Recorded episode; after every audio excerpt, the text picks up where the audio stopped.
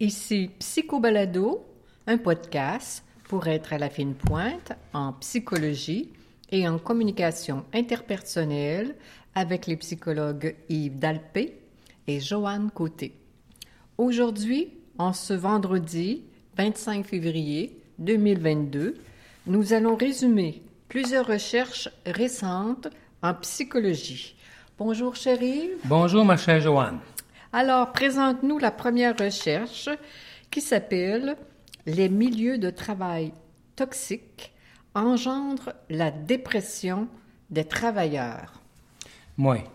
Alors, on sait bien hein, que le, milieu de travail, ça influence beaucoup euh, la, santé mentale, le bien-être euh, qu'on peut ressentir. C'est tellement important le travail dans une vie. Euh, on y passe plusieurs heures. Hein? En effet. Alors, c'est une recherche qui est parue dans la revue BMJ Open. C'était fait sur 1084 Australiens, mm-hmm. des employés à temps plein dans, une, euh, dans, un, endroit précis. Et puis, euh, on s'est bel et bien rendu compte que la façon dont les employés étaient traités par euh, leur employeur, ça affectait leur Rendement?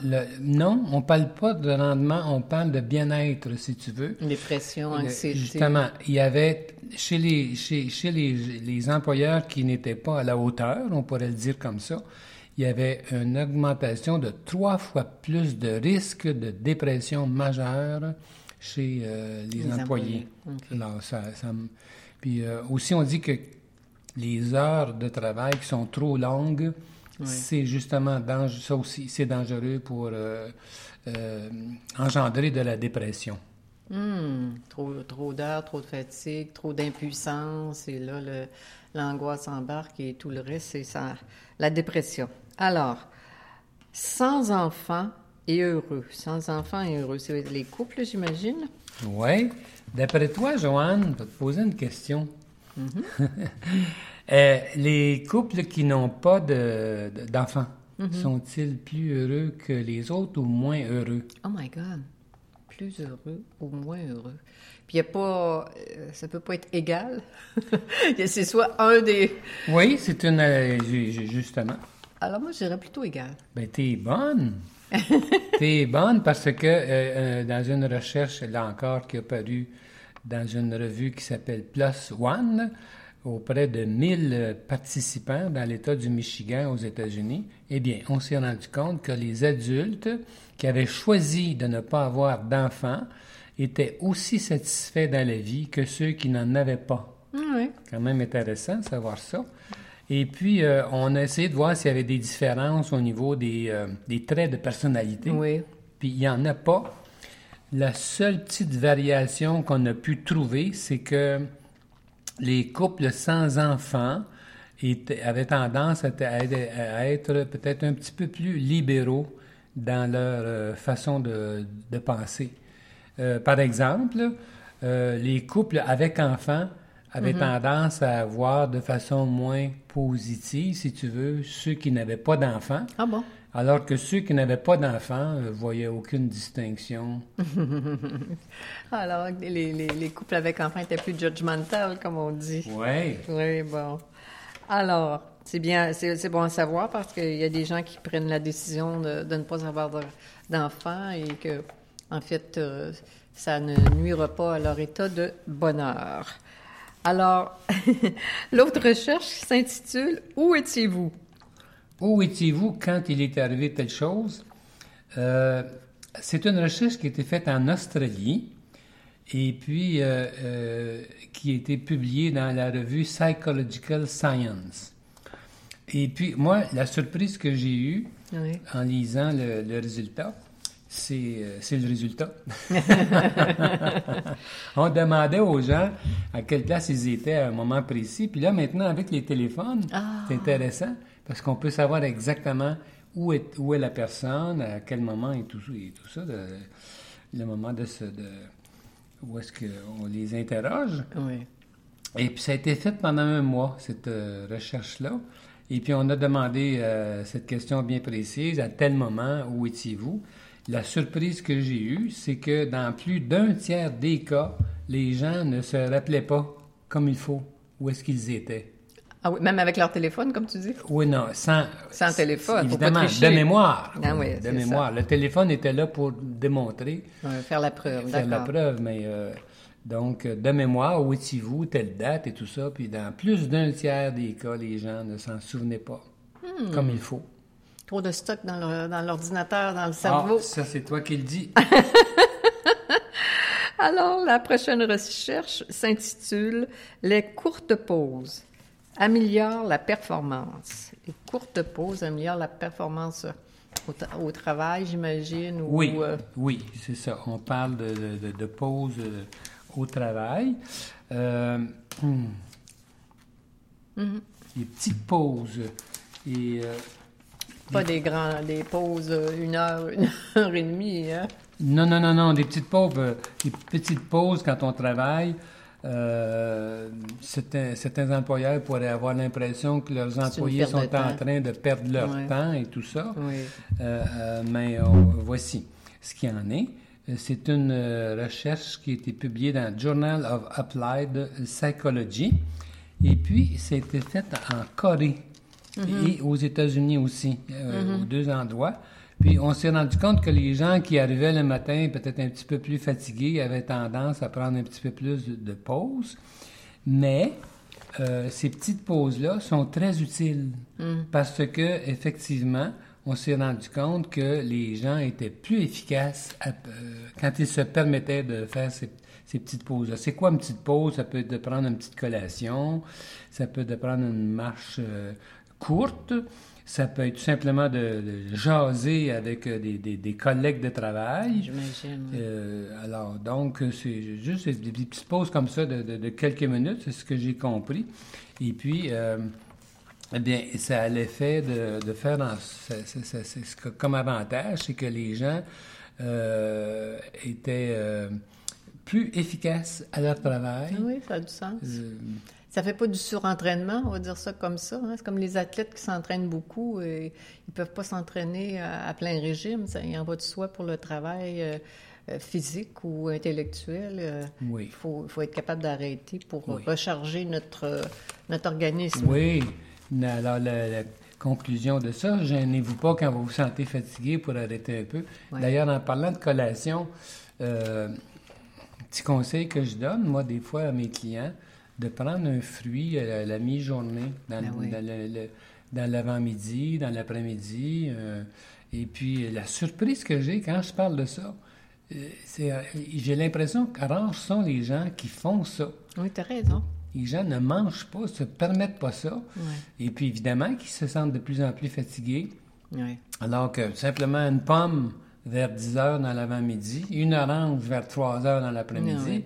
Ça met la personne de bonne humeur. Ça- Ça, ça- garde l'énergie, c'est ça. C'est ça. Ça garde, ça donne, euh, ça donne la bonne, euh, la bonne énergie pour euh, être capable d'entamer la, la- la dernière partie de l'avant-midi ou de l'après-midi. Ça fait une petite courte, une courte pause euh, qui, qui, qui nous aide à apprécier ce qu'on fait. C'est tellement important l'énergie, hein? Oui. sentir notre énergie, ça Sentir change notre tout. corps, sentir Ça- notre énergie, Ça change tout. la vitalité. Oui, oui, oui, oui, oui. Oui. La prochaine recherche s'intitule Les drogues à l'adolescence. Alors, Joanne, dans une recherche qui a été publiée dans JAMA Pediatrics, on, on rapporte que les jeunes euh, adolescents qui prennent, qui consomment du cannabis ou encore qui utilisent euh, des drogues prescrites de façon euh, inappropriée, si tu veux, qui en prennent trop, Ouais. euh, eh bien, ces, ces jeunes-là, euh, malheureusement, euh, sont portés à consommer davantage quand ils sont adultes. Alors, ce que la recherche a démontré, c'est que quelqu'un, c'est que si un jeune homme commence à prendre la drogue, par exemple, il va être moins affecté que si c'est un adolescent, que s'il a commencé à l'adolescence. Une personne, j'ai un jeune homme, ça peut être une jeune femme, peu importe. Là. euh, un adolescent, une adolescente qui commence à consommer du, du cannabis ou des... Alors, euh, le danger, c'est qu'elle va être plus enclin à continuer euh, à prendre des drogues plus tard, contrairement euh, à, Je comprends. contrairement à, Euh, à un adulte qui commence à 25 ans, qui va quelque chose comme ça. Il y a le moins de danger qui, qui, qui, qui développe une, une dépendance. oui. D'accord. Oh là là, ça c'est important. C'est pas banal. Alors, euh, la recherche qui suit s'intitule Crise cardiaque et maladie mentale. Wow. Oui, crise cardiaque et maladie mentale. Euh, c'est une recherche qui a été publiée dans BMC Medicine. C'était faite en Écosse euh, auprès de 235 000 personnes.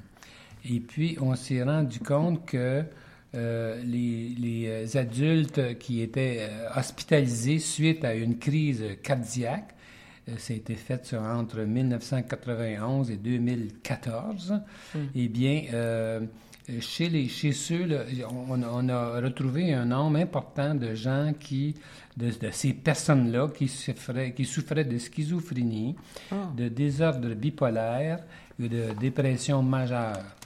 Alors, le fait d'avoir une maladie mentale euh, sévère comme celle-là était euh, aussi euh, associé à une plus grande euh, possibilité de, de- de décès.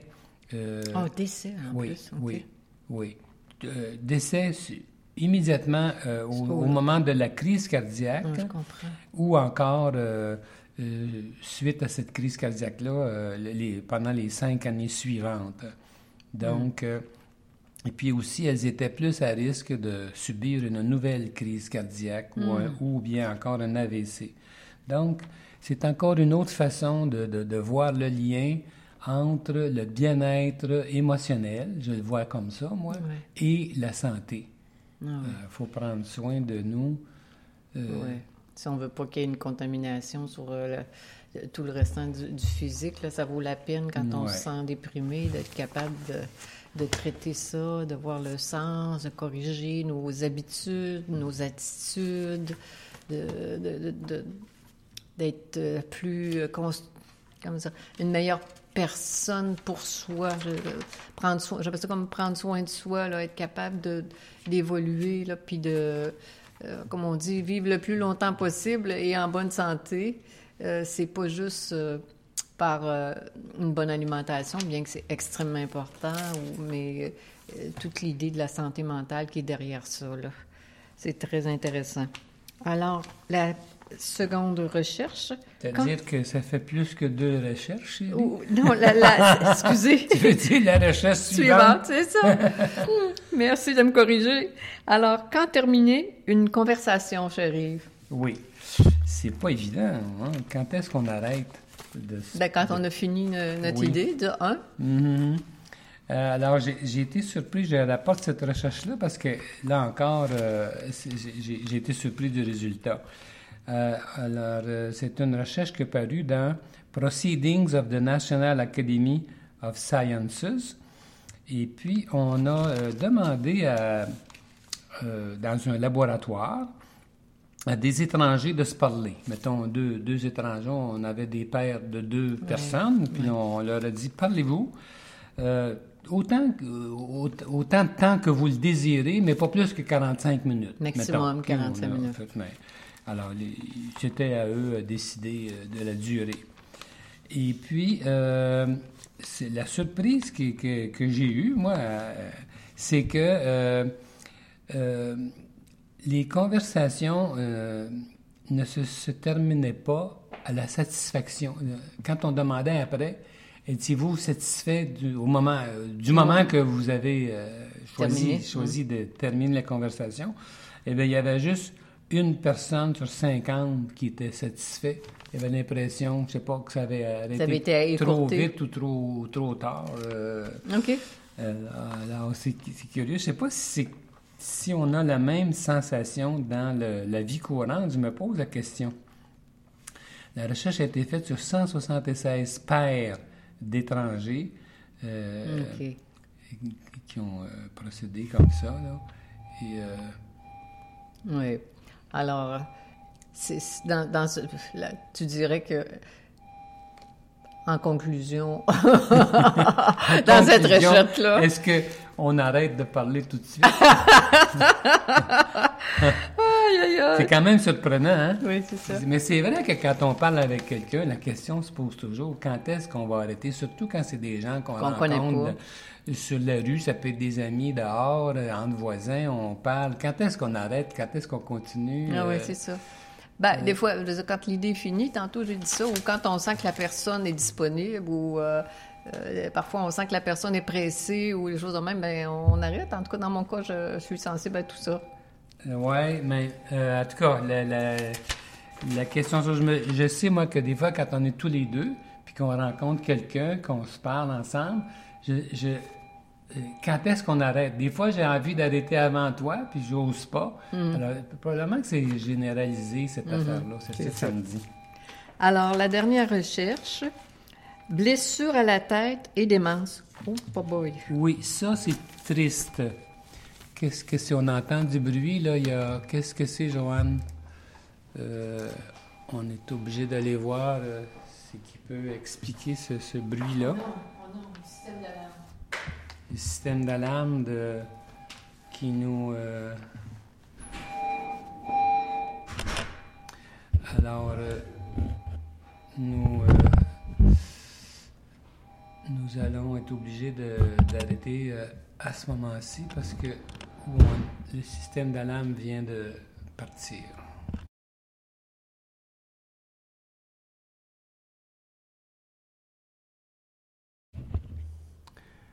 Euh, nous avons été dérangés euh, et nous avons dû euh, couper court à notre épisode. Et puis, alors, on peut, on peut se reprendre. Un coup Alors... Les dieux sont contre nous aujourd'hui, Joanne. alors, généralement, ils sont avec nous. Alors, la dernière recherche s'intitule Blessure à la tête et démence. Bon, alors j'avais commencé à dire que c'était pas euh, c'était pas drôle ce, ce sujet-là, mais c'est bon à savoir. En tout cas, là encore, je suis surpris et euh, d'autant plus intéressé à la, partager cette information-là avec mhm. nos auditeurs. Euh, Joanne, euh, dans une recherche qui est parue dans Alzheimer and Dementia, on rapporte que un seul incident de blessure à la tête dans la vie peut amener la démence plus tard.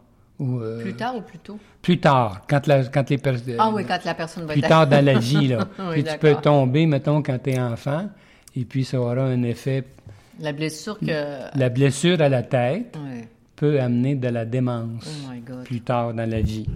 Euh, c'est bien malheureux, mais c'est important de le savoir quand même. Hein? Ah oui, je trouve que c'est important pour que les parents qui, qui prennent des décisions de, de, de euh, je sais pas moi, je pense au, football, là, où euh, il y a beaucoup de commotion cérébrale, à la boxe, ou des sports intenses comme ceux-là, de ne pas, de pas négliger que la tête...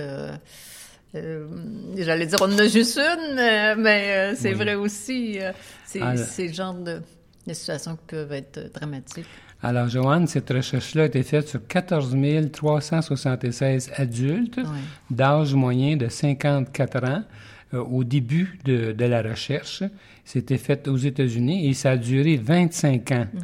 Alors, dans cette recherche-là, les chercheurs ont trouvé, ont réalisé qu'un seul épisode de blessure à la tête était associé à un accroissement de risque de démence de façon significative. Et évidemment, quand il y a une histoire de deux ou trois autres mm-hmm. blessures à la tête, eh bien, c'est encore pire. Mm. Et puis, on, on, a, on a réalisé que chez les participants de la recherche, mm. sur les 14 376, là, eh bien, euh, qui avaient eu une, qui avait eu une blessure à la tête, si tu veux, on a réalisé que 10 que, que en, tout, là, en, presque 10% de tous les, les, cas de démence dans cette étude étaient attribués à une seule blessure à la tête antérieurement. Hmm. Oh là là. Alors donc... Euh, Prière de faire attention à, nos têtes et à celles de nos enfants, petits-enfants, pour pas qu'il arrive de, de choses graves comme la démence. Oui. Alors, on a le temps de- d'aborder d'autres recherches, Joanne. Euh, une, une recherche ici qui, qui porte sur le trouble de l'attention et de l'hyperactivité. Bonne nouvelle, Ah oui? imagine-toi donc. Euh, dans la publication qui s'appelle The American Journal of Psychiatry, on rapporte une recherche qui a été faite sur un groupe de 558 enfants aux États-Unis entre l'âge de 8 et 25 ans. Et puis, on s'est rendu compte que 90% des jeunes qui avaient été affectés d'un trouble de l'attention, eh bien, quand ils étaient adultes, c'était correct. Ça se guérit. C'était, ils n'avaient plus ce trouble. Euh, Alors, encourageant. je hein, trouve ça encourageant parce que souvent les gens ont l'impression que ce- c'est comme un trouble physique Incurable. incurable, Qui vont avoir des médicaments pour le restant de leur jour. des choses chose comme ça. Et, mais moi, ça rejoint mon, mon impression. Et euh, un enfant peut, pour une certaine raison. période, pour une raison, pour des raisons X, pendant une certaine période, souffrir de ce trouble-là. Et puis, ça, on voit bien, la recherche le démontre, dans 90 des cas, c'était correct. C'est comme s'il y avait une maturité ou je ne sais pas comment les gens arrivent à guérir et se trouvent euh, des trucs, des astuces. Ben, moi, j'ai mon idée, Joanne, c'est que euh, si un enfant, par exemple, euh, traverse une période difficile, parce, de stress, s'il dort pas assez bien, s'il fait pas assez d'exercice, s'il se retrouve dans un environnement difficile et ainsi de suite, Ouais. alors là, il, il se met à réagir de cette façon-là. Ouais. Ça peut durer quelques semaines, quelques mois, quelques années, peut-être même, mais euh, si par la suite les, euh, son, style de vie euh, s'améliore, les conditions, l'environnement sont différents, ben Ça ça, ça corrige. évolue. C'est pas, c'est pas qu'il était affecté d'un trouble génétique qui le condamnait pour sa vie. D'accord. Moi, c'est mon, c'est ma perspective, c'est ma perception là. Puis finalement, une dernière recherche qu'on va euh, mentionner aujourd'hui euh, dans le- la revue de Journal of Family Psychology, on rapporte euh, une notion que, qui, te- qui ne, ne te surprendra pas, Joanne, euh, ni moi, là, mais c'est quand même intéressant de, de- de- de le mentionner. On a bien, on a bien démontré que les enfants, les adolescents qui sont proches de leurs parents, Ouais. père, mère, et ils ont beaucoup plus, ils ont beaucoup plus de, euh, de- ils ont beaucoup moins, si tu veux, de difficultés d'ajustement. Euh, Alors, ils vont avoir une meilleure estime d'eux-mêmes, euh, ils auront moins de symptômes de dépression, euh, ils seront moins inquiets de leur poids, ils- alors ils, ils sont plus à l'aise. Ils sont moins anxieux, sont- dans un, ils dans sont- un- plus adaptés. Ils peuvent- Ils être anxieux un peu, mais Oui. mieux adaptés. Pas, pas de gros troubles de dépendance ou de, de- des troubles de, de l'humeur ou de- des- troubles psychiatriques. Hmm. Oui. là. Alors, le- le- le- la proximité avec les parents, le lien, le lien euh, euh, des, des parents, euh, le lien avec les parents, c'est fondamental. Oui, c'est Et ça. puis, ça me fait penser, par exemple, je sais pas moi, un exemple, quand euh, qu'un enfant va subir euh, une agression sexuelle, ben, si l'enfant le confie à, à ses parents. à- à ses parents, ça, ça change tout. Là. Ouais. Alors que s'il reste tout seul avec ça, c'est là que ça peut euh, Grossir dans son- oui, ouais. être grave. Oui. Ça, ça prend de la place dans son... Oui. Ça vient intérieur, Exactement. la honte, Ben oui, la- la- l'angoisse. et euh, ainsi de suite. la Ça, ça peut être très, très lourd. Là. oui. Et puis, euh, Joanne, euh, euh, nous avons des auditeurs euh, un peu partout de- dans le monde. hein. Et puis, nous avons des auditeurs là, qui sont autour de la Russie. Puis aujourd'hui, euh, je voulais euh, témoigner ma, mon, euh, ma sympathie Hmm. pour les, les gens qui sont dans ces pays-là autour de ce qui se passe en, En Ukraine, actuellement. Là. Alors, C'est sûr que toute la planète est avec vous. Puis nous, ici au Canada, au Québec, euh, on pense à vous et on est très affectés par euh, ce qui vous arrive. cette situation-là. Alors, bonne chance à, à tout le monde. Oui.